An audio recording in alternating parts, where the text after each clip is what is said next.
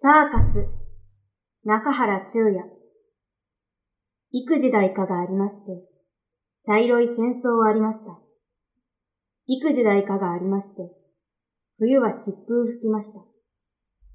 幾時代かがありまして、今夜ここでの人盛り。今夜ここでの人盛り。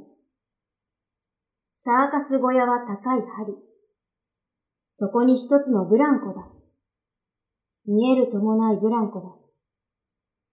頭逆さに手を垂れて、汚れ木綿の屋根のもと、ゆわーん、ゆよーん、ゆやゆよん。それの近くの白い火が、安いリボンと息を吐き、観客様は皆いわし、のんどが鳴ります柿殻と、ゆわーん、ゆよーん、ゆやゆよ。野外は真っ暗、蔵の蔵。夜は高校と吹けまする。落下がさめのノスタルジアと、ゆわーん、ゆよん、ゆやゆよん。皆さんこんばんは、はじめまして。歯車ソーダの？世界でしよう見てみようコーナーさて、本日は中原中也さんのサーカスから、えっと、今の作品が中原中也さんのサーカスという作品なんですけれども、中原中也さんといえば、皆さん教科書で目にしたことはあるかと思います。あの、骨っていう作品とかね、結構衝撃的なので、私もずっと残っておりますが、わかりますか？あの、ほらほら、これが僕の骨だ、みたいな足なんですけれども、それで結構すごい詩を書く人だなっていう印象が残っておりますね。で、その中原中也さんなんですけれども、あの、山口県の山口市、湯田温泉に生まれました。彼はですね、あの、医者の家に生まれた長男で、結構お金持ちで、こう裕福なところに生まれたんですね。で、あの、天才って言われた、振動って言われてたんですよ。あの、短歌とかを書いて、結構賞を受賞したりなんかしていたので、でもそれが結構自分を苦しめたというか、自分がそういう振動でなければならないっていうプレッシャーが結構あったみたいで、それでなんだろう、結構詩人であろうとした詩人って言われてて、なんか大体こう、いい詩を書くから詩人だっていうのが、まあ、言われることじゃないですか。でも、彼はその詩を書くことよりも、自分が詩人であろうっていうことに注視した方だったらしいですね。で、結構若くして亡くなってまして、30歳で亡くなっちゃってるんですけど、1907年生まれだったので、今生きてたら97歳なんですね。だから97歳で生きてる人って結構、結構ではないですけど、まあ、いないことはないじゃないですか。なので、そんなに昔の人でもないっていうか、まあ、さっきの詩詩でわかるように戦争も経験した方ですけども。うん。で、まあ、結構、なんだろう、黒い部分も見てきた人なのかなっていう感じはありますね、世界の。で、その、中原中也さんを人、苦しめたもの、もう一つあります。それはですね、恋人の裏切りです。彼はですね、女優の長谷川さん長谷川さんとの、と同棲してたんですよね。なんか、その劇団に入ってた女優さんなんですけど、その方と同棲してたんですけど、小林秀夫さんっていう方と、その、長谷川さんが、不倫しまして。なので結構それでも、自分の、なんていうんですか、恋人ができたことによって、ちょっと自分が落ち着いた感があったのに、不倫されて、もうダメだみたいになっちゃった方ですね。で小林秀夫さんといえば結構有名な文芸批評家さんなので、結構作家とは対をなす存在というか、まあ、敵みたいな感じなので、まあもう出会った時からバチバチみたいな感じで、そんな人に、こうね、奪われてしまったという苦しさがあったみたいですね。えで、中也さんの説明はこれくらいにしましょう。そして、サーカスについて。サーカスといえば、やっぱり楽しいイメージがありますよね。私、ちょっと見に行ったことはないんですけれども、なんかこう空中ブランコとか、ピエロとか、すごい華やかなイメージもある一方で、なんかこう暗いイメージもあるじゃないですか。その、見せ物のイメージとかありますよね。なんか動物を調教しているところとか、結構暗い、こう昔の見せ物小屋とかって結構、あのちっちゃい子を、まあ、さらってきてとか、買ってきてとか、結構昔の話、昔学校の頃に聞いた話だと思うんですけど、こう右手と左足かなんかに竹をこうつけておいて、成長しないようにして、こう左右がアンバランスな子を作ってやるとか、そういう過去もあったみたいですよね。で、まあ、そういうのは今は、まあないんですけど、そういうのも経てきたから、いろんな歴史がありますよね。で、そうですね、その見せ物のイメージというか、その暗いイメージと明るいイメージが混在している。そういうところになんか魅力を感じるんですよね、私。そういうものがなんか好きなんですけど。えっと、そうですね。なんだろうな。もうサーカス、サーカスといえば、やっぱり空中ブランコとか、こう、華やかじゃないですか。空中ブランコといえばということで、空中ブランコを元にした作品、こちらでちょっとおすすめしたいものがあるので、説明して、説明紹介したいと思います。そうですね。奥田秀夫さんの作品の空中ブランコというものがあります。知ってますか？そちらがですね、精神科医のイラベさんという方がいまして、その、太っててお気楽でどっかおかしい精神科医の人なんですけども、なんかすごいお気楽そうに見えて、すごい問題を抱えている人たちを救っていくというか、まあ、それでなんか、面白いんですよね、それが。で、なんか、映画化されたり、アニメ化もされてて、アニメはちょっと見たことないんですけども、ちょっとよく知らなかったんですけど、空中ブランコっていうアニメがあるのは知ってたんですよ。でも、それが、この奥田秀夫さんの空中ブランコが元になっていたこと知らなくて、ちょっと、空中ブランコを調べてたら、なんか、奥田秀夫さんが原作っていうのを初めて知って、そうだったのって思って、ちょっとこれは今後見ましょう。見ます。それも説明でき、説明？なんか、うまいことこう、なんだろうな。言えるようにします。で、それが、空中ブランコだけじゃなくて、インザプールっていうのと、空中ブランコと蝶々選挙と、こう、シリーズものになっているので、よろしかったら皆さん、読んでみてはいかがですか？あの、看護師の F カップのまゆみちゃんも注目ですね。結構なんかド S な感じで露出が多くて、まあなんかたまらない人にはたまらないんじゃないかなっていうキャラクターなので、ぜひぜひ読んでみてください。空中ブランコの歌、歌でもおすすめがありますね、空中ブランコは。私あの、プラスティックツリーさんっていうアーティストさんが好きなんですけども、まあ、ビジュアル系でして、その、なんて言うんだろう。結構、暗いというか、UK ロックを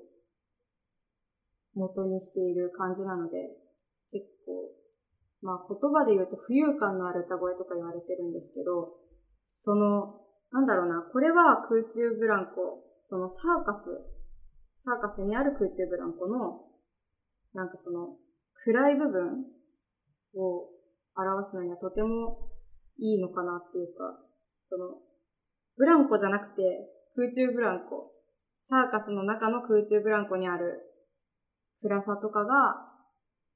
こう、うまく表されてるというか、やっぱそこのブランコじゃなくて空中ブランコを選ぶところがプラスティックツリーだな、みたいなことを私は勝手に思うんですけども、そうですね。そこの結構ビジュアル系なので PV なんかも凝って作られていまして、なんかもう全部がサーカスみたいになってるんですよね。最初、あの、テントが開いて始まって、最後、煙が出て終わるみたいな感じで。となんかこう、歌ってるんですけど、歌ってる人の、歌ってるバンドの周りにも、いろんなこう、結構ちっちゃい男の人とか、いたりとかして、結構、なんだろう、その、楽しいものをいっぱい入れてるはずなのに、どこか暗い感じというか、そういうのがなんか、もし好きな人がいらっしゃいましたら、すごいおすすめですね。なんて言うんだろう。私、結構こう、パーって楽しいやつとかも好きなんですけど、やっぱなんかちょっと毒があるものの方が好きなので、これはかなりグッときますね。それでですね、空中ブランコ、サーカスといえば他に、ピエロ。ピエロも結構、なかなか得意な存在ですよね。で、なんかちょっとピエロについて深く調べてやろうと思いまして。まあでもなんか軽く、ウィキペディアでちょろちょろっと調べただけなんですけど、なんかこう、クラウンとピエロの違いってわかりますか？なんか、別になんかクラウンっていうのとピエロっていうのがなんかいるんですよね。なんか、クラウンの方、クラウンよりもピエロの方が結構なんだろう、バカなことをさらにやるみたいな感じで、なんか、ピエロとかクラウン独特のメイクがあるじゃないですか。あれで涙がついてるのがピエロで、ついてないのがクラウンなんですね。ピエロはもうそれで悲しいから涙のマークがついてるみたいなのがあるらしくて、なので結構、そんなことも学べましたね。でピエロの元っていうのが、貴族の宮廷にいる、なんかこう、主人を笑わせてくれる存在かららしくて、そう、なんか、だからペットとかと同じような感じで、ピエロもいるみたいな感じですね。道化師がいて、でもその道化師は、まあ、あの、ふざけてもいるからこそ、主人に対してひどいことも言えるっていう矛盾があるみたいな感じで。そうですね。なので、結構、みんなが言えないことを言ってくれる存在でもあるみたいな感じですよね。結構な、だから体に障害を持った人とかがなってたらしいんですけど、まあ、なんだろう、そういう存在だからこそできることというか、結構奥が深いんだなと思いましたね。うん。ピエロの奥が深いです。あとは、何ですかね。サーカスといえば、動物芸とかありますよね。でも動物芸とかあんま見たことないんですけど、本当に。動物なんて、なんかそこら辺にいる鳩とか犬とか猫とか、あとまあちょろっと動物園に行って見るぐらいのもので、あ、でもこの前結構最近動物園行ったんですけど、あの、吉祥寺にある動物園。あ、そうだ、井の頭動物園に行ったんですけど、そこで、なんか、リス、リスがいる、こう、大きい、なんだろうあれ、カゴみたいな、とか、あと、なんかこう、あ、触れ合える場所もあったんですよね。リスが、なんだろう、走り抜ける林？林みたいなの、木が生えてる空間があって、そこを歩いていける。で、リスが走るみたいな。前を走っていくみたいなのがいて、うわ、すごいと思って。じゃ可愛かったですね、リス。なんか結構動物って、こう、動物園にあんまり行かない側からすると、すごい、こう、こっち側としては勝手にサービスしてほしい気持ちになるじゃないですか。でも結構昼とかって、あの子たち、運動しないんですよね。寝てるんですよね。本当に。なんでもうそのいい例が、フェニックス？フェニックスでしたっけ、なんか、あれ？なんか、耳が大きい狐みたいな子がいるじゃないですか。なんか、まあいるんですけど、すごい可愛かったんですけども、みんな寝てて、もう一匹ちょっとだけ起きたのにみんなで群がってみたいな感じで、もう本当に動物は昼寝てるんですよ、皆さん。なんでもう、そうですね。本当にサービスしてくれる動物を見たかったらサーカスに行きましょう。そういうことです。サーカス、サーカス行きたいですね。行った、行ったことありますか？